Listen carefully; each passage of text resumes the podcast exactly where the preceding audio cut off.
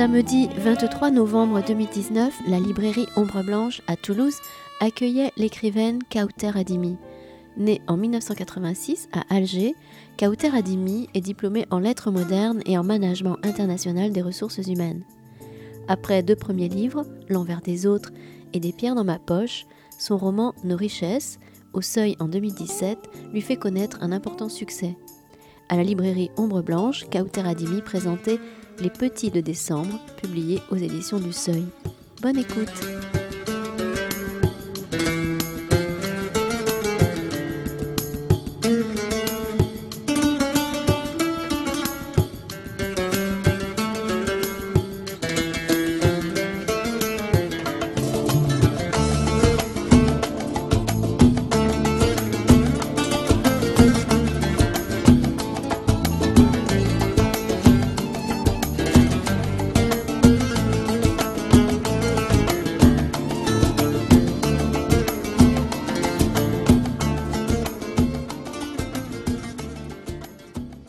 D'être là, d'avoir bravé la pluie et les quarts de police. en même temps, il y aura de la manifestation aussi, je pense, dans la, conversation euh, d'aujourd'hui, et de la pluie. On va parler du dernier roman de Kauter Adimi, Les Petits de décembre. Ce quatrième roman, toujours sur l'Algérie. C'est un sillon que Kauter Adimi creuse depuis le début. Le premier roman qui est épuisé, qui s'appelle euh, L'envers des autres, qui était paru chez une petite maison d'édition qui s'appelle euh, Barzac, qui est une maison d'édition algérienne, qui avait été repris un temps chez Actes Sud peut-être en poche, euh, en point. Euh, un jour peut-être. Un, jour. Ensuite, Des pierres dans ma poche, qui était moi le, premier que j'ai lu euh, de vous, un roman de, électrique de jeunesse désorienté, j'avais noté. Ensuite, Nos richesses, le précédent livre sur la, vie d'Edmond Charlot, où l'on revenait sur l'Algérie, donc à partir de la fin de la, de la Seconde Guerre mondiale, jusque bah, qui faisait le pas avec, avec aujourd'hui.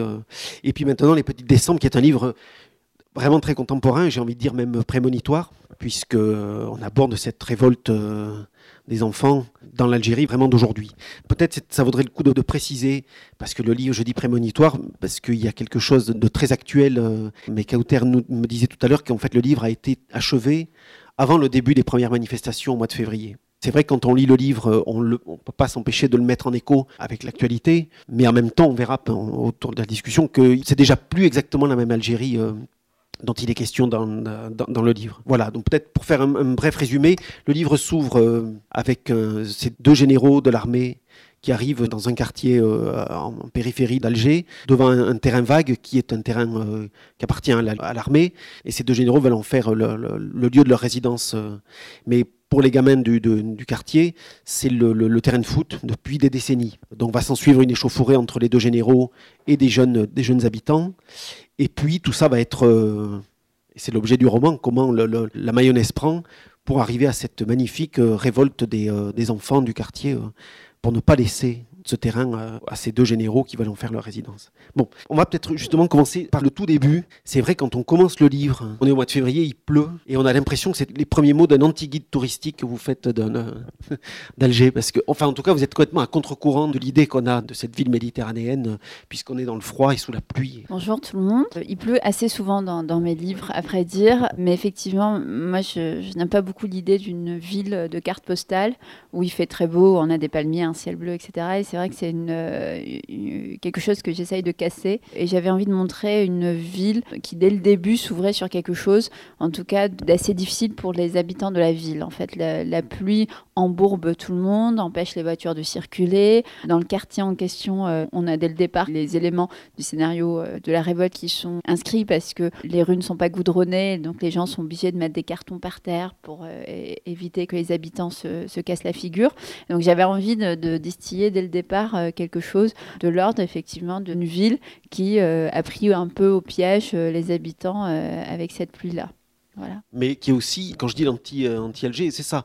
Non, pas l'anti-Alger, mais l'anti Mais vous nous prenez au dépourvu aussi. C'est aussi peut-être le pendant de, mon livre précédent où le ah début était euh, une invitation à la balade dans la ville euh, et se clôturait de la même manière. Euh, je prenais le lecteur en lui proposant d'aller se balader à Alger, donc je l'emmenais vraiment. là, effectivement, c'est différent, c'est sûr, mais les mois de février-mars en Algérie sont souvent extrêmement pluvieux et j'aurais trouvé ça assez étrange d'en faire une ville ensoleillée en ces mois-ci. L'idée de départ, c'était ça, c'était vraiment de, de, prendre la température de l'Algérie extrêmement contemporaine Parce que... Vraiment dans la météo aujourd'hui. Parce que y a, on va le détailler un peu, hein, mais, mais le livre fonctionne vraiment comme une radiographie point par point. Ça m'a saisi à la, deuxième lecture de voir comment la, construction est extrêmement minutieuse et vous arrivez à placer des, choses très différentes et en même temps très complètes sur le pays aujourd'hui. On me dit beaucoup effectivement que ce livre est très contemporain. Moi, je pense que c'est qu'il n'est pas plus que mes précédents livres et que c'est simplement que pour des raisons euh, là qui m'ont totalement échappé, à vrai dire, il résonne par rapport à l'actualité immédiate du pays. Et en effet, ça, pour le coup, ce n'était pas du tout, du tout euh, prévu. En tout cas, euh, je suis toujours assez mal à l'aise quand on dit prémonitoire parce que prémonitoire, c'est un peu prétentieux et ça donne un peu l'impression que je l'avais prévu. Ce n'est pas vraiment le cas. Moi, j'ai raconté une révolte d'enfants, de jeunes, parce que elle, s'est passée, elle s'est déroulée. Alors euh, effectivement, pas comme je le raconte, elle n'a pas pris l'ampleur que je raconte, mais en 2016, il y avait bien un terrain en Algérie inoccupé qui était depuis une vingtaine d'années occupé euh, par des enfants et des jeunes qui jouaient au football dessus, c'était le terrain de football bah, de la commune, hein, du coin, du quartier.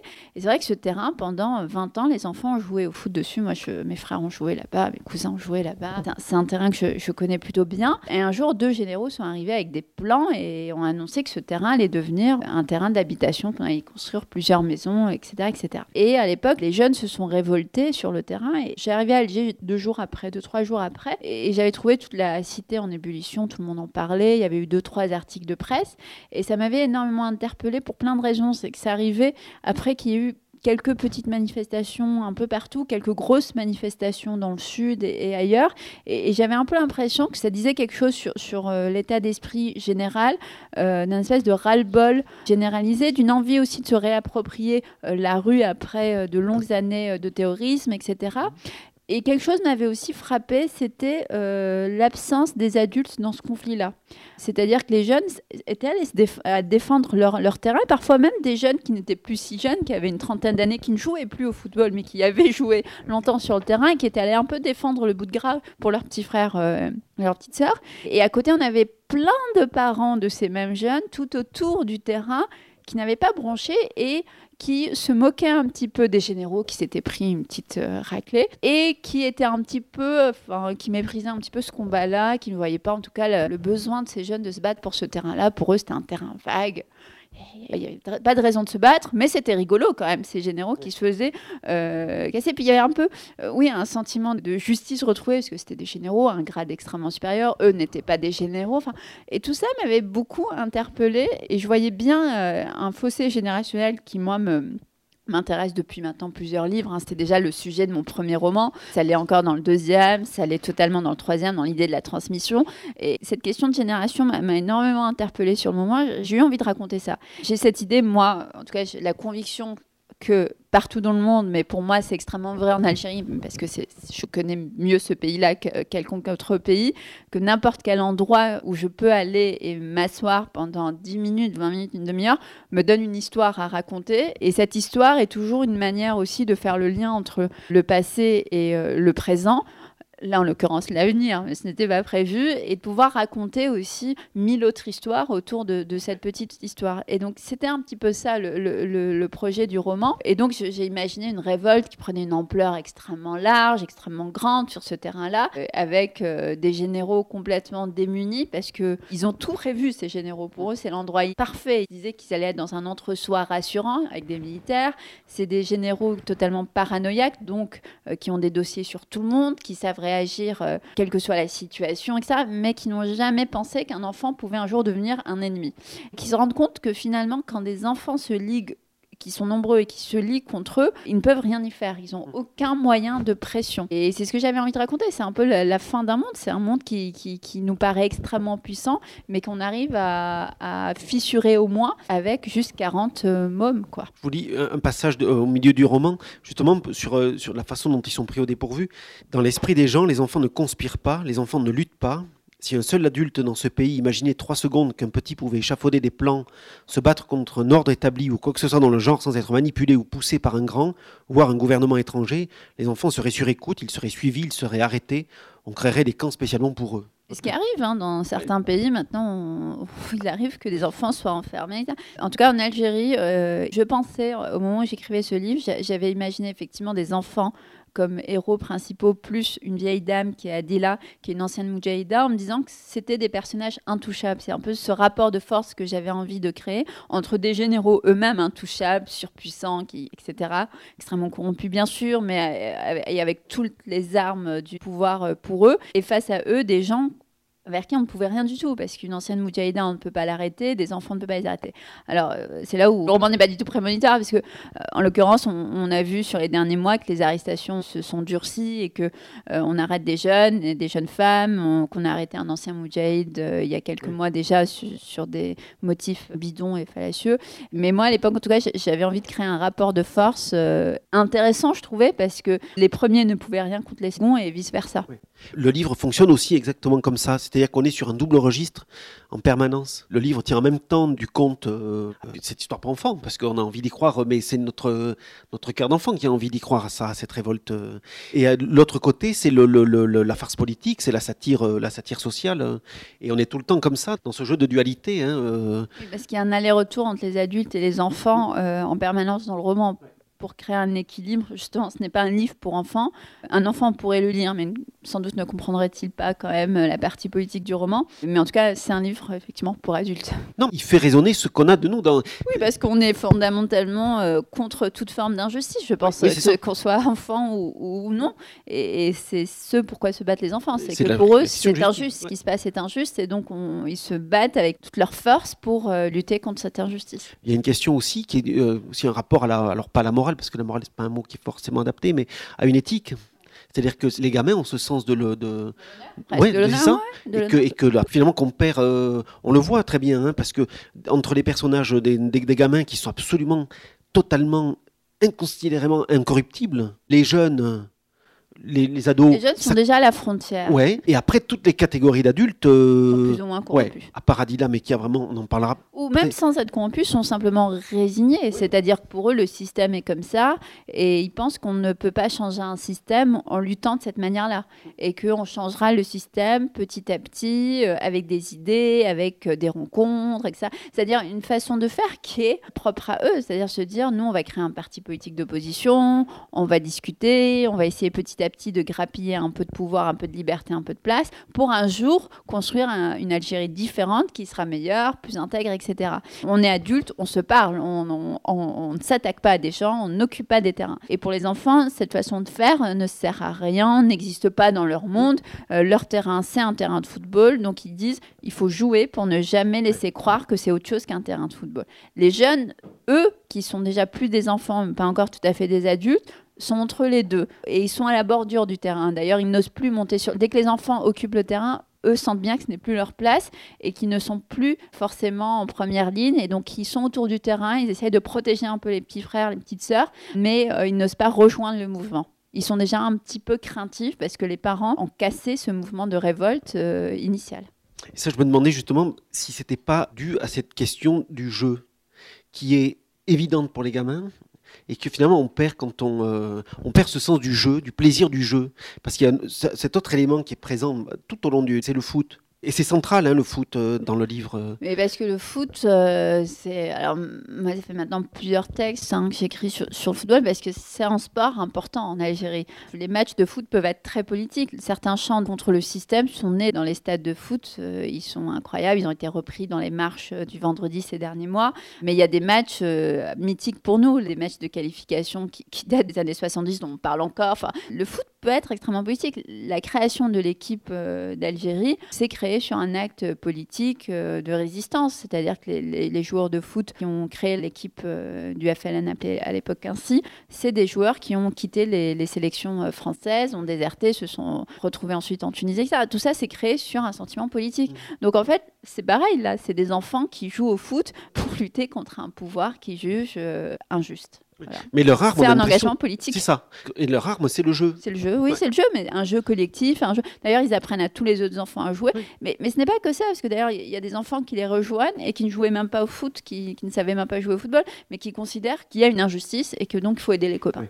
Et c'est peut-être ça aussi qui est important et qu'on peut perdre, c'est que eux ont vraiment un élan naturel d'aller aider l'autre sans se poser de questions, sans avoir peur des conséquences, etc. Ce qui n'est pas le cas des adultes qui, eux, tout de suite commencent à se dire, mais voilà ce qui pourrait se passer, ceci, cela, je pourrais être inquiété de telle et telle façon, je pourrais avoir des problèmes, et qui tout de suite aussi commencent à se dire, comment est-ce que je peux profiter de cette situation? Mmh. Euh, donc il y a des calculs immédiats. C'est vraiment le, monde de l'adulte, puisque c'est un monde déjà corrompu pour beaucoup. Ce n'est pas le cas des enfants. Et puis on rentre aussi dans, euh, un système de hiérarchie. Alors ça c'est très présent dans la satire que vous faites. Euh, enfin dans ce regard très ironique, très mordant de tout le système euh, de l'armée. Déjà, on a l'impression que l'armée est une bulle euh, à l'intérieur du, pays, une caste euh, vraiment à part. Très très bizarre parce que c'est la cité du 11 décembre, donc qui existe vraiment. Hein. Il, y a, effectivement plusieurs parcelles qui à l'époque ont été vendues à des militaires, etc. C'est pas une cité fermée pour autant. Je veux dire, il n'y a pas de mur autour, il n'y a pas de barrage, il n'y a pas de contrôle ni quoi que ce soit. C'est une cité ouverte aux quatre vents.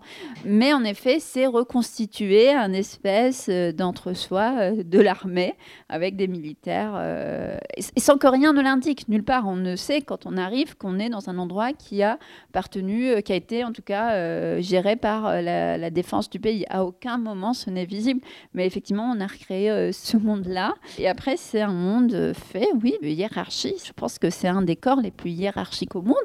Dans tous les pays, vous trouverez ça. C'est l'armée, c'est un milieu où la hiérarchie est extrêmement importante. Le général, c'est le général. Et même une fois qu'on a pris sa retraite, on a beau être euh, libre, hein, etc., on reste quand même euh, liés hiérarchiquement euh, les uns aux autres. C'est-à-dire qu'on sait qu'un tel c'est un colonel, qu'un tel c'est un général, qu'un tel c'est un commandant, etc.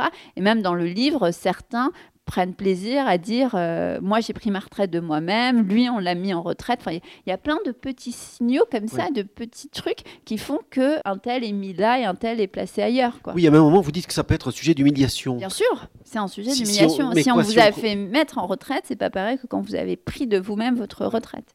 Oui, c'est un sujet d'humiliation. Quand on fait partie de l'armée, on habite dans des capacités militaires, on va sur des plages militaires, on a accès à tout un tas de trucs militaires et, et on peut se retrouver, même si on a des grades très haut placés, on peut se retrouver du jour au lendemain notifié d'une mise en retraite et de devoir tout euh, lâcher ah, du jour au lendemain, le chauffeur, la voiture, etc. Et certains... Euh, des privilèges alors en fait. Oui, oui, oui, de, mais aussi d'une position sociale, parce que quand vous avez été dans l'armée pendant 30 ans et que toutes vos relations sont dans l'armée, que ne, vous ne vivez que comme ça, voilà, euh, du jour au lendemain, vous vous retrouvez sans rien avoir à faire et vous errez c'est ce que je dis dans le roman, il hein, faut errer euh, au mess des officiers toute la journée euh, sans savoir quoi faire de votre vie. C'est pour ça que certains personnages, un personnage en particulier dit à son ami, mais non, il faut que tu prennes vite ta retraite parce que sinon on va te mettre en retraite, ça sera écrit sur ton dossier, on le saura, tu seras ridiculisé, etc. etc. Et d'ailleurs, on a presque l'impression que c'est une cour d'école oui, aussi. Oui, voilà, mais alors oui. là aussi l'anti-cour d'école, puisque là c'est le règne aussi de la corruption et des arrangements et des, euh, et des mais aussi des moqueries, des clans des plus forts, des clans des, populaires et des impopulaires, des, clans de. Enfin, il y a quand même quelque chose un peu d'infantilisant dans le système même de l'armée, avec cette manière de diriger, de gérer les hommes. Il y a un peu côté infantilisant. C'est quand même un peu des, des grands enfants. Et en même temps, on se refile le pouvoir de génération en génération, puisqu'on a, on, comprend bien hein, que chaque génération attend son tour, prend le ticket pour prendre les rênes du, du, du Avec la complexité qu'on est quand même avec des générations un peu particulières dans l'histoire du pays, puisque la génération qui a 60 ans environ, donc 50-60 ans, qui est celle de mes parents et des, parents des, petits dans mon livre, elle est née juste avant l'indépendance et a grandi dans la gloire des héros de, de l'indépendance. Alors moi, je, n'ai pas connu ça, mais ça doit être quand même assez extraordinaire de vivre le moment 1 euh, du pays, c'est-à-dire l'indépendance d'un pays. Qu'est-ce que c'est qu'un pays qui devient indépendant? De dire, je fais partie de la première génération euh, indépendante du pays. Et c'est vrai qu'on les a biberonnés à ça, aux héros de la Grande Révolution. On leur a dit, vous êtes la première génération d'Algériens euh, à avoir le, baccalauréat dans ce pays-là, à avoir ensuite être diplômés, etc. Donc on les a vraiment euh, biberonnés à ça. Mine de rien, ça doit être quand même un lourd fardeau mm. de se dire, je suis né 15 ans trop tard pour faire la guerre et participer à l'indépendance du pays. J'ai au-dessus de moi des aînés extraordinaires, certains plus que d'autres, certains beaucoup moins que d'autres, certains pas du tout, mais qui, voilà, ça doit être très dur de grandir là-dessus. Et donc peut-être qu'il y a aussi une explication assez euh, sociologique à faire, euh, ou en tout cas une réflexion sociologique à faire sur ces questions-là, d'héritage de l'histoire euh, avec un grand H, Et peut-être que c'est plus dur pour eux de se défaire de tout ça et que c'est plus facile pour les plus jeunes d'occuper des terrains, de se révolter, etc. Et aussi, cette génération-là, au moment où elle, avait 40 ans, au moment où elle devenait vraiment adulte, euh, finissait ses études, 30-40 ans, c'était la guerre civile, c'était les années, euh, années 90. Donc, c'était des années où on leur disait ce n'est pas la question, la question du modèle algérien, de ce que doit être l'Algérie, de la démocratie, là, ce n'est pas le moment. Là, on est en guerre contre euh, l'extrémisme le plus sanglant qui soit, ce n'est pas le moment. Et, et aujourd'hui, on leur dit c'est trop tard, c'est les jeunes qui prennent la place. Et, ça, pour eux, c'est insupportable. Et c'est ce qui se passe dans le roman. C'est qu'à un moment donné, les parents comprennent que les enfants sont en train de prendre leur place, qu'ils sont en train de faire une révolte qui intéresse et inquiète tout le monde. Cette révolte, elle dépasse les frontières, que tout le monde en parle, que ce sont leurs propres enfants qui sont mis en lumière et pas eux. Et là, ça devient pour eux quelque chose d'inacceptable. Et ils sont dans une jalousie extraordinaire à l'égard de leurs enfants. Et c'est là où ils vont commencer eux-mêmes à essayer de manœuvrer avec les généraux parce que le terrain, ils s'en fichent, mais que surtout, ils ne veulent pas que leurs enfants réussissent. Comme si on leur confisquait leur, leur, leur moment. Leur moment Alors là, il y a un personnage qui est très touchant dans le livre, c'est le père de Madi, qui lui justement est l'illustration de ce corps qui souffre de la dictature. Je ne l'avais pas perçu comme ça avant que vous le... Enfin si, je l'avais perçu dans le corps qui souffre, mais qui lui a effectivement été, euh, placé comme ça dans la génération. Très attaqué par, qui est un, de ceux dont on parle très peu, c'est les jeunes militaires pendant les années 90, donc les, les appelés et, et les autres, qui ont euh, souffert. Moi, j'ai cherché en vain des chiffres pour savoir combien de militaires, de jeunes militaires notamment, avaient euh, été euh, soit tués, soit mutilés pendant ou torturés pendant les années 90. Parce qu'il s'avère que, quand j'étais petite, j'étais allée à un moment sur une plage à Oran où effectivement il y avait une plage, enfin la plage qui était vraiment collée à cette plage-là, était dédiée, enfin réservée pendant l'été à euh, des jeunes militaires euh, amputés d'un membre. Et tous ces jeunes-là qu'on voyait euh, sur des chaises roulantes, avec des béquilles, etc., étaient des, des rescapés d'attentats avec des terroristes. J'ai cherché en vain, je n'ai pas trouvé, mais ce qui, ce qui est assez logique parce que l'armée ne communique pas beaucoup sur ces, ne communique pas beaucoup.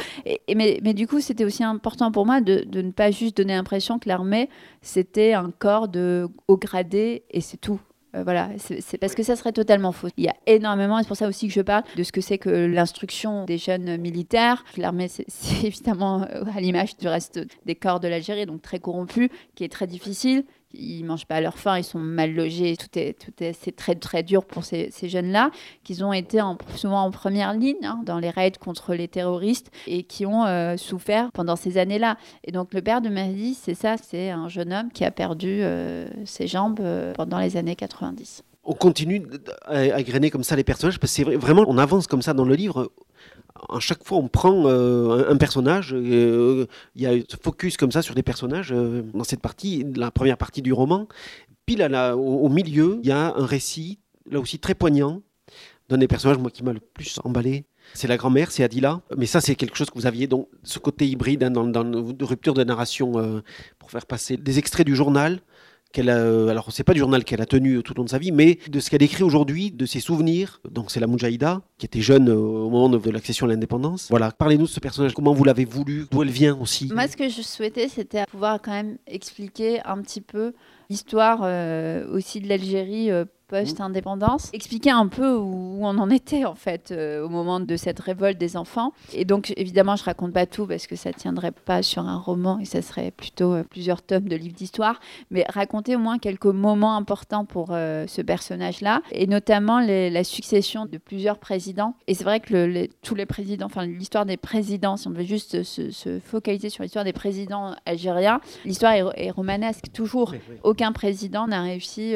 à terminer son mandat, euh, j'ai envie de dire tranquillement. Aucun. C'est coup d'État, c'est euh, mort mystérieuse, c'est euh, abattu par son garde du corps, c'est démission forcée, démission tout court, et jusqu'à Abdelaziz Bouteflika qui finit de manière lamentable, pour ne pas dire autre chose. Et donc, Adila, elle, elle est témoin de tout ça. C'est une femme qui a beaucoup lutté pour l'indépendance de son pays, qui est extrêmement reconnue en Algérie, très respectée, très crainte aussi par le pouvoir parce qu'il sait qu'il n'a aucune emprise sur une femme comme ça. Elle a été torturée, elle a vraiment euh, lutté très fortement. Donc elle, elle a vraiment une aura euh, particulière dans le pays. Euh, c'est une femme qui a perdu aussi son fils pendant les, attentats. Donc son fils est mort dans un attentat. Il était à un endroit, voilà, et une bombe a explosé. Et elle raconte tout ça. Elle raconte les peines, les grandes peines, comme ça. Elle raconte aussi de manière assez lucide un moment particulier de l'histoire de l'Algérie, qui est l'arrêt du processus électoral dans les années 90, en se demandant si elle avait euh, été assez courageuse à ce moment-là, si elle avait fait les bons choix. Voilà, ça c'est un point qui pour elle est extrêmement difficile. Euh, elle avait, en tout cas, elle dit qu'on lui avait donné l'impression que c'était soit être avec le pouvoir, soit être avec les islamistes, et qu'en l'occurrence, elle ne voulait ni de l'un ni de l'autre, mais qu'elle avait quand même choisi euh, le pouvoir et qu'elle se demandait aujourd'hui s'il n'y avait pas eu une troisième voie possible, mais qu'elle avait été un petit peu, comme tout le monde, euh, pense-t-elle, euh, un peu lâche. voilà, elle était préoccupée par autre chose. Et c'est ce point-là qui pour elle est difficile à assumer.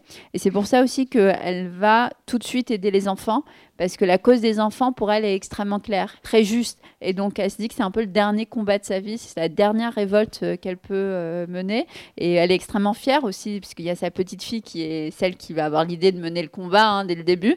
Et elle est très fière d'avoir réussi euh, à passer le flambeau à sa petite fille. J'ai l'impression que justement, là où c'est très présent du côté des garçons, cette question du problème générationnel, c'est entre Mohamed, ouais, Mohamed et, Youssef, non, c'est Chérif voilà, son fils, c'est très marqué aussi. Et avec Adila, c'est supprimé. elle est au-dessus de la question des, Elle est plus âgée aussi. Oui, mais j'ai l'impression que les femmes dans le roman, elles ont moins ce problème-là de rapport aux générations, d'être en opposition euh, générationnelle. un peu quand même avec la fille de Adila qui, elle, euh, a peur de tout. Elle euh, vit aussi dans le monde de l'enfance en étant une adulte, mais dans le côté le mauvais côté, si j'ose dire, du monde de l'enfance. L'enfance avec toutes ses terreurs, puisqu'elle a la peur de tout. Yasmine, le personnage, a peur de l'ombre, a peur de la nuit. Et elle, elle est un peu en rupture dans la transmission. Il y a la grand-mère, donc il y a Adila, il y a la mère Yasmine, il y a la petite fille Inès. Et Adila et Inès sont des personnages extrêmement forts, rayonnants, etc. La mère est un peu exclue de ce duo-là. Et dans la transmission générationnelle, elle ne se fait pas du tout entre la mère et la fille. Elle se fait entre la grand-mère et la petite fille. Oui, mais en même temps, alors moi, je voulais aussi euh, y venir sur ce personnage de Yasmine parce qu'elle est euh, aussi un, élément important et pas que sur la question de la place de la femme dans la société algérienne aujourd'hui. Mais euh, je vous trouve dur pour le coup avec elle parce que certes, elle a peur de tout, mais ça n'a pas été toujours le cas. Et puis elle continue à être une femme libre et indépendante.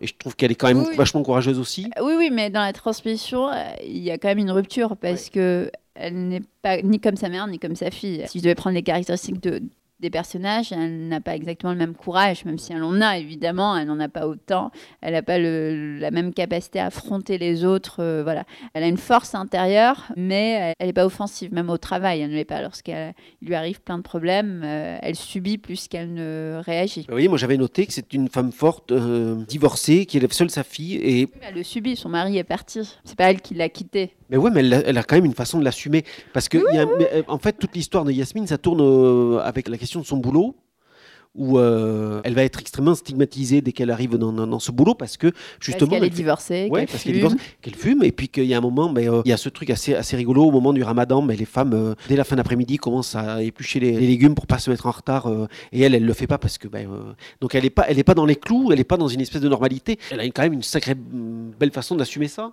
oui, oui, oui, bien sûr, mais en même temps, euh, elle le fait pas au début parce qu'elle a même pas conscience qu'il faut le faire. C'est-à-dire qu'elle ne pense pas à ramener des légumes au bureau.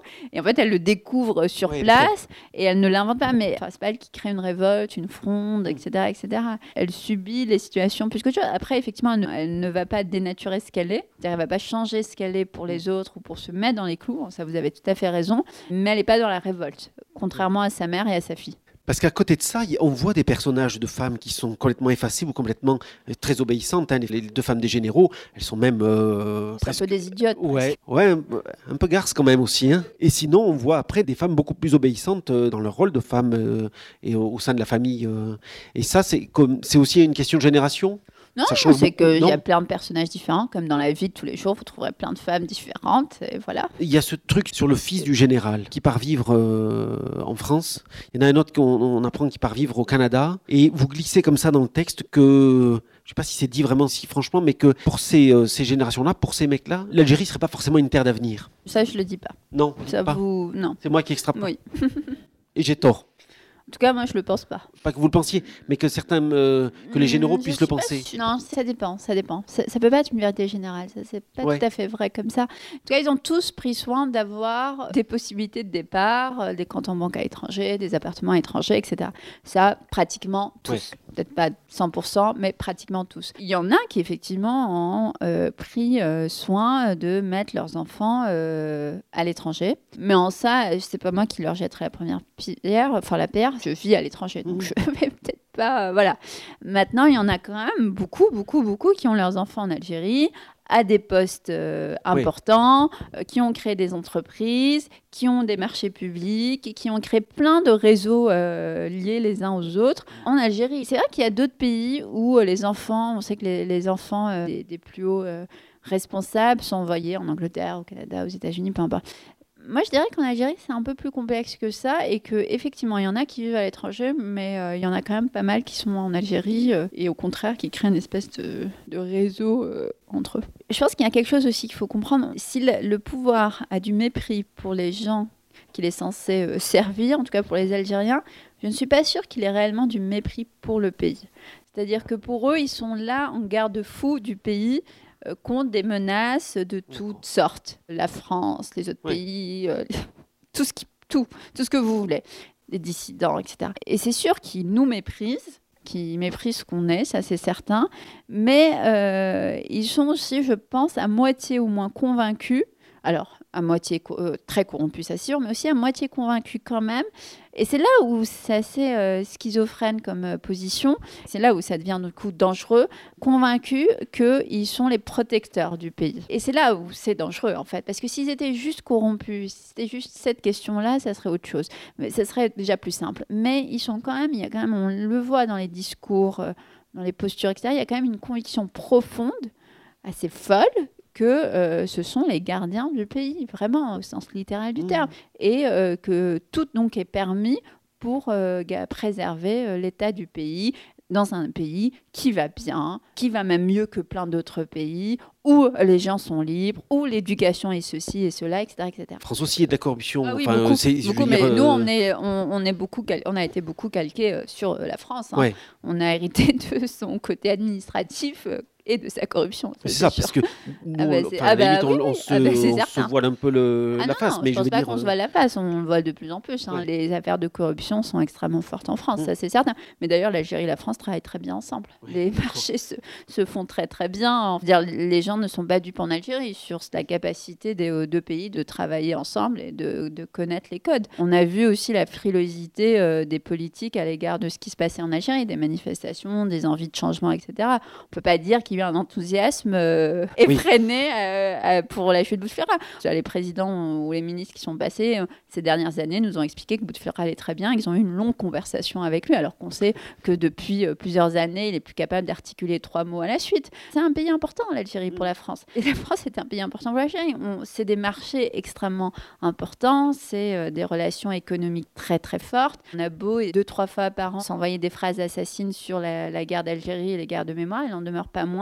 que les gros gros projets industriels euh, sont aussi euh, en partie en tout cas donnés euh, ou donnés je le mets entre guillemets à la France. Donc il y a des relations fortes. Et ça c'est aussi un point de crispation en Algérie avec une impression quand même qu'il y a une relation qui est entre des hommes du pouvoir en Algérie et des hommes du pouvoir en France c'est peut-être beaucoup de paranoïa, mais c'est sans doute aussi un, peu un état de fait euh, de, effectivement, un peu de, de, corruption, oui, c'est sûr. Sur le fait de est-ce qu'il y a plus de corruption ou pas en Algérie, c'est quand même très corrompu. Euh, il y avait une, blague qui, qui, circulait il y a 20 ans. C'était la mafia italienne qui envoyait un émissaire en Algérie en lui disant J'en ai marre, on parle tout le temps de la mafia des généraux, la mafia des généraux.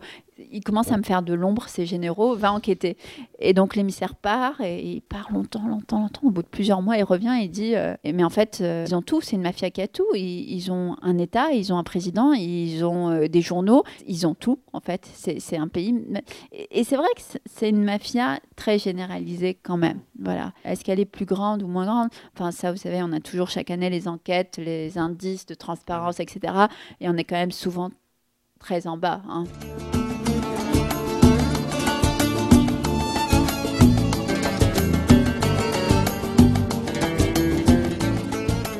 Vous écoutez Kauter Adimi autour de son roman Les Petits de décembre à la librairie Ombre Blanche à Toulouse le 23 novembre 2019.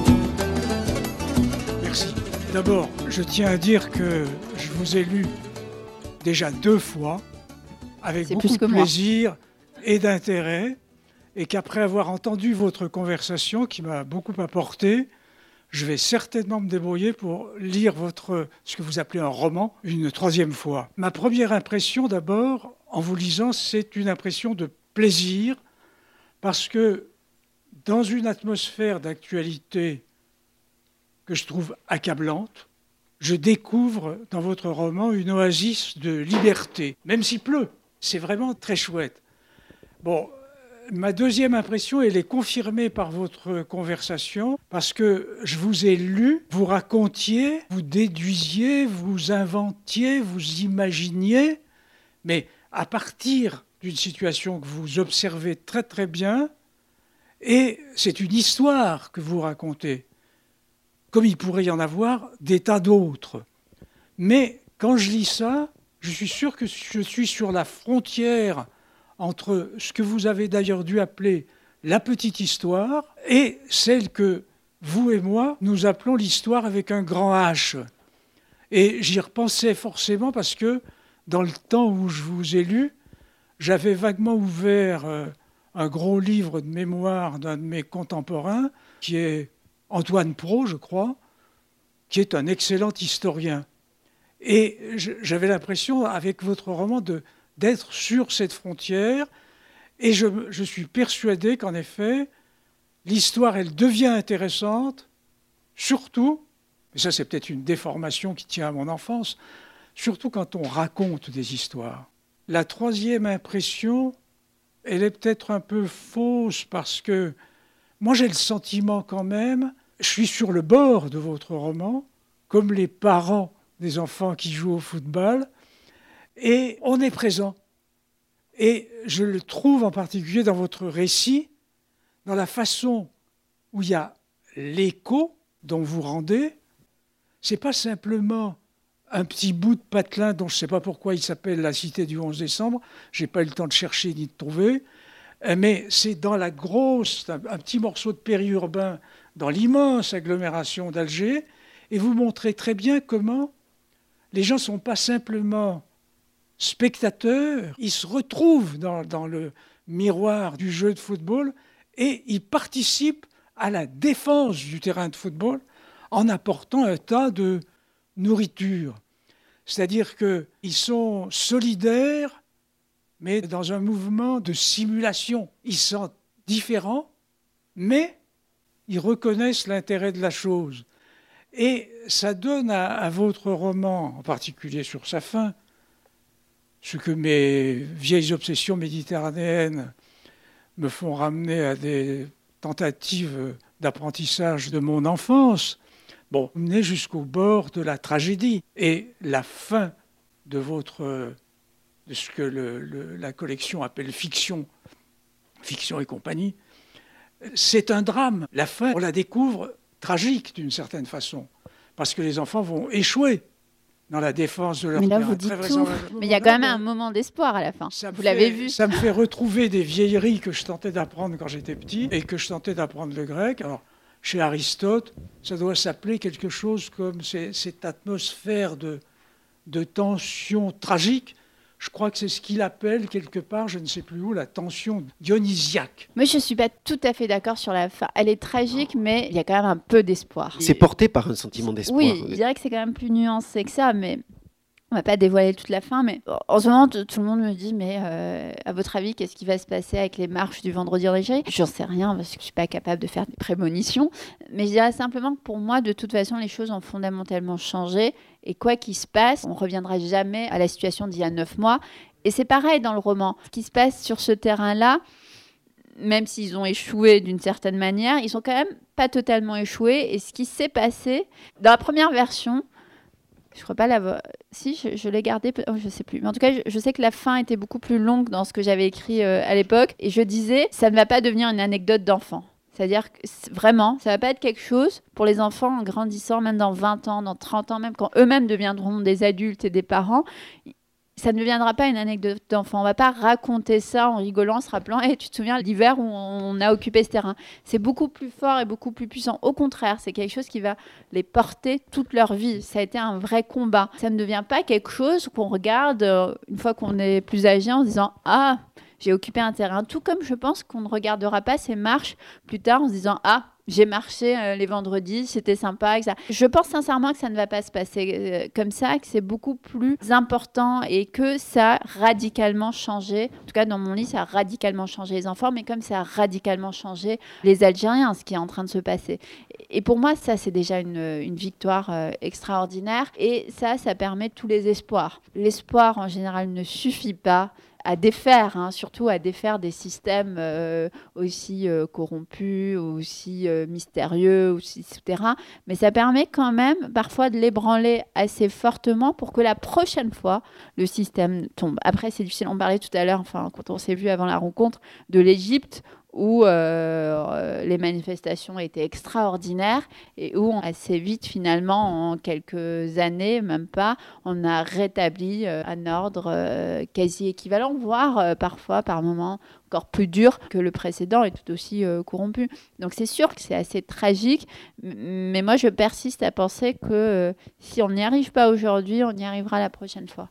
Et que ce qui a été acquis aujourd'hui, c'est pour la vie. Nous en Algérie, en plus, on, enfin, on a déjà eu les années 80 où il y a eu des grosses manifestations qu'on a un peu oublié parce que ça a donné naissance assez vite, enfin qui a donné naissance non, mais qui a ensuite été suivi par la guerre civile. Mais en tout cas, les révoltes des années 88 ont quand même donné quelque chose de merveilleux qui est l'indépendance de la presse, la, pluralité de la presse. On a une des presses les plus indépendantes euh, dans le monde euh, arabe, mais vraiment qui, a une liberté de ton extraordinaire. Que ce soit des éditorialistes comme euh, Amari ou des caricaturistes comme euh, Ali Dilem, c'est un acquis de 88. les acquis de 2019, on, va les garder pour très longtemps. Voilà. Donc pour moi, c'est quand même il y a un peu d'espoir. Dans l'espace du livre, on est c'est une pierre sur un édifice euh, qui se construit petit à petit. Et c'est vrai que, bah, bon, les gamins, euh, ça reste une révolte d'enfants. C'est là qu'on n'est pas complètement dans le conte, parce que vous faites, vous faites pas ce choix d'être que dans le conte. Vous auriez pu faire le livre complètement à la manière du conte. Quelqu'un finissait avec, euh, effectivement, un changement total. mais non, il y a quand même un réalisme, et ça, c'est le, côté, c'est l'autre aspect du roman, c'est l'aspect de, la farce sociale. Et je disais tout à l'heure, ce côté presque orwellien, mais dans le sens où, le livre est, est complètement pris de ça, de ces constats du quotidien, avec des phrases des fois, vous êtes, euh, je trouve, beaucoup plus, beaucoup plus mordante dans le livre que vous n'êtes là dans le. Oui, c'est vrai. Hein, il y a un moment où. la fiction le permet. Oui, c'est ça. Il y a cette belle, belle phrase que vous sortez d'Adila. Euh, jeter la révolution dans la rue, le peuple la ramassera. Mais ça, c'est pas une phrase de. Non, oui, mais, mais, je voulais qu'on en parle parce que c'est vrai que c'est une, une, phrase qui fouette euh, et en même temps, je, je, trouve que le livre il est dans cet héritage-là, dans, l'héritage de cette phrase-là. Oui, oui, oui, oui. Après, c'est une phrase assez effectivement assez connue euh, en Algérie qu'on a retrouvée là dans les dans les dernières marches, qui dans le roman fonctionne plutôt bien parce que effectivement tous les enfants du coin rejoignent euh, la manifestation. Quand vous parlez des, enfants, dans votre bouche, dans votre esprit, est-ce qu'il y a dans les enfants les petites filles? Est-ce qu'elles jouent sur le terrain au foot? Quelle place ont-elles dans cette première euh, révolte qui anticipe sur la révolte d'aujourd'hui où les femmes algériennes commence à parler et à occuper l'espace public. Alors oui, on l'a pas dit tout à l'heure, mais effectivement, il y a des petites filles sur le terrain qui jouent. Et d'ailleurs, euh, l'un des personnages, euh, si ce n'est le personnage principal euh, des enfants, est une petite fille, Inès. D'ailleurs, elle, joue très bien au foot, elle, est meilleure que les garçons, hein, ce qui crée effectivement des jalousies assez fortes. Et c'est elle qui a l'idée d'occuper le terrain. Donc c'est elle qui va convaincre ses copains qu'il faut occuper le terrain, qu'il faut surtout rien lâcher. Et il y a plusieurs filles sur le terrain. Moi, ça, ça me semblait assez normal qu'il y ait des petites filles euh, sur le terrain et des petites filles qui, qui jouent au foot. Euh, voilà, ça n'aurait pas pu être une, une histoire de garçon. J'aimerais bien qu'on parle alors un petit peu de la, de la construction du roman, parce que je sais que vous êtes, quand on lit vos autres romans, comme dans celui-là, vous êtes très attentive euh, à faire fonctionner les livres et puis à, jouer sur ces, ces, moments de rupture aussi. Comment vous l'abordez? Oui, dans la structure, il y a deux registres. Il y a le, le registre des adultes, avec tout ce qui se passe euh, avec les personnages des adultes et il y a le registre des enfants et je les ai vraiment je l'ai vraiment construit le roman en parallèle c'est-à-dire enfants et adultes euh, résonnent sans se parler. À aucun, quasi aucun moment, il n'y a de discussion entre les enfants et les adultes. C'est vraiment des mondes qui cohabitent sans se retrouver. Si ce n'est par Adila, qui est le lien entre euh, les adultes et les enfants. Et au milieu du roman, effectivement, il y a cette rupture que vous avez mentionné tout à l'heure avec le journal intime de Adila. Ce qui permet de, garder l'énergie, moi je trouve. Hein, oui, je, je, ne voulais pas faire comme je voulais pas refaire comme dans Nos richesses. Dans Nos richesses, j'avais euh, construit le roman dans une structure avec trois temps. Pour le coup, euh, il y avait euh, le journal d'Edmond Charlot, il y avait le présent avec Riyad et Abdallah, et il y avait des, chapitres à part entière dédiés à des moments qui me semblaient importants de l'histoire de l'Algérie. J'avais isolé pour accompagner le récit parce qu'il fallait comprendre quand même l'histoire de Charlot, mais aussi l'histoire de ce lieu à travers aussi l'histoire de l'Algérie. là, j'avais pas envie de donner autant de place à l'histoire puis j'avais envie de refaire, ça m'a semblé assez artificiel de refaire la même euh, structure. Et je trouvais ça intéressant de l'aborder d'après le point de vue d'une femme qui euh, a lutté pour son pays euh, vraiment, qui a pris des risques, qui aurait pu être tuée, qui a été torturée, etc.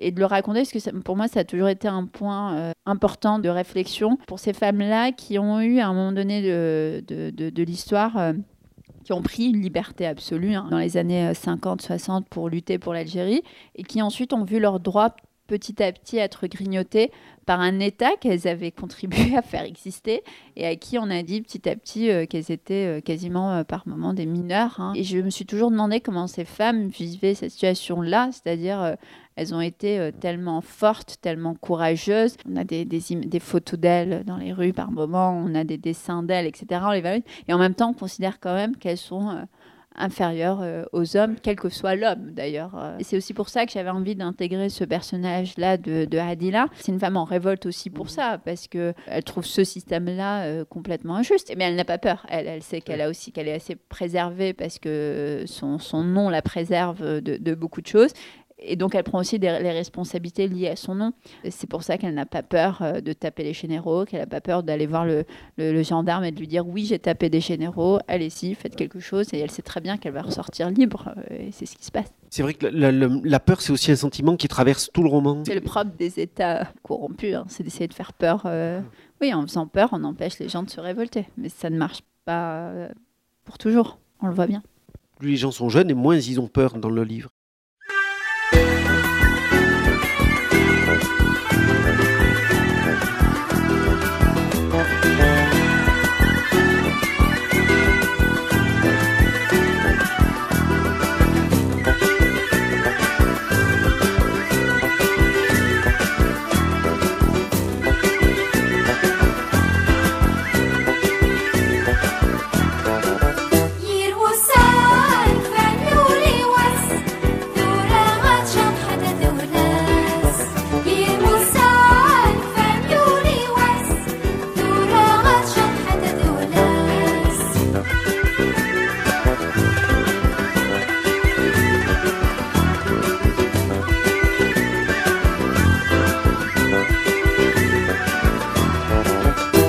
Il y a quand même eu pas mal d'arrestations ces derniers temps. Il y en a de nouveaux on sent quand même un durcissement du pouvoir. Euh, les arrestations se font parfois un peu à l'aveugle, c'est-à-dire qu'on en arrête certains mais pas d'autres. La justice rend des décisions euh, très différentes en fonction d'où ils sont jugés. Parfois ils sont libérés, parfois pour le même motif ils ont de la prison ferme. Alors la peur n'est pas là, elle l'est un peu quand même. Ce qu'il y a, c'est qu'il y a énormément de manifestants euh, qui sortent. Donc en fait, il y a quand même un sentiment de sécurité lié au fait qu'il y a beaucoup de monde. Oui, voilà, le nombre, le nombre fait qu'on bah, est rassuré. Puis c'est des gens euh, de tout âge, il y a des femmes, des hommes, des enfants, des jeunes, etc. Donc il y a quelque chose d'assez rassurant, on marche tous ensemble.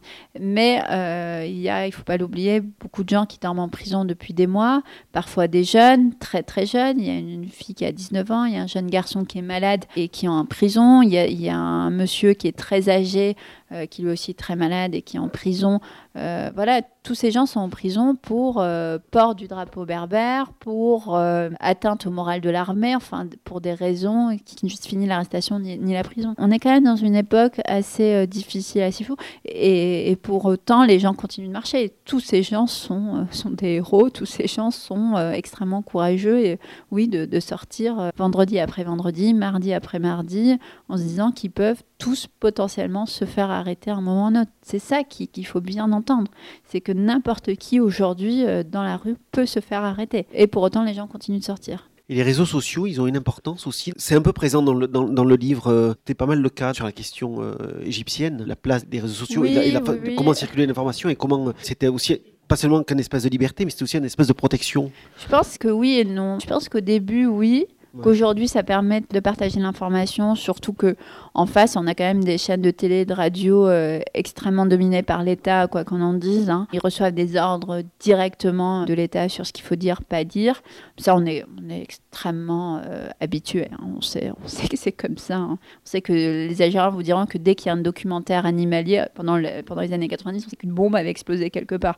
Tellement ils passent deux ou trois heures de documentaire animalier, ça meuble l'actualité. Après, les gens savent que tous les vendredis, il faut sortir. Donc maintenant, il y a il n'y a même plus besoin de le partager. On a encore une fois une presse euh, quand même importante, euh, des journalistes engagés, donc c'est quand même euh, une manière d'avoir l'information quotidiennement. Le prix du journal reste abordable par rapport à ce qui est en France où le journal est désormais quand même assez cher. Et puis aussi, on l'a vu par le passé, en 88, encore une fois, les gens sont sortis, on n'avait pas Internet, il n'y avait pas de réseaux sociaux, il n'y avait pas tout ça. Donc je, je, pense que les gens seraient quand même sans doute sortis, même sans les réseaux sociaux. Alors c'est sûr que les réseaux sociaux, ça aide, ça permet de partager l'information très vite. Euh, mais à contrario, il y a beaucoup de fake news, il y a beaucoup de, voilà, de, faux comptes, de ceci, cela. Mais ça permet, oui, de diffuser l'information, ça c'est sûr. Dès qu'il y a une arrestation, on sait très vite parce que Twitter est là, Instagram est là, Facebook est là, enfin peu importe. Il y a quelque chose dans le livre aussi à la fin, au moment de la, vraiment de la révolte des, des gamins, avec ces, ces tentatives de récupération où tour à tour, un imam, un homme politique euh, essaie de venir voir les gamins pour leur dire oh, Mais vous savez, oh, je suis tout à fait disposé à. Et ils se font envoyer bouler. Euh. Et je crois qu'on est aussi dans ce moment-là, avec ces millions de personnes en ce moment, les vendredis et les mardis, où la tentative de récupération, c'est pas possible. Quoi. merci beaucoup. On va passer à la séance de dédicace si vous avez envie de vous faire signaler. Merci.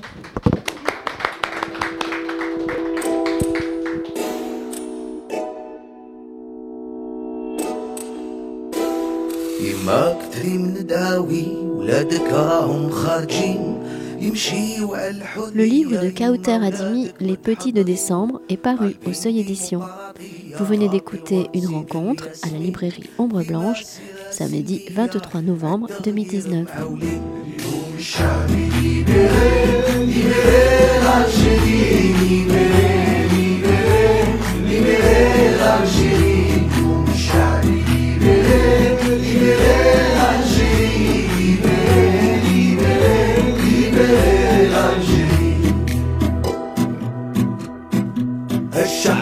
عشرة والسيستم ما فهموش كل سيزو يجيبها مارا ويماركي ما تحقروش عشر سنين تدمر عشرة وينو مازال ما شبعتوش وربي هذا المرة وينو ناضي ما تفوتوش ليبري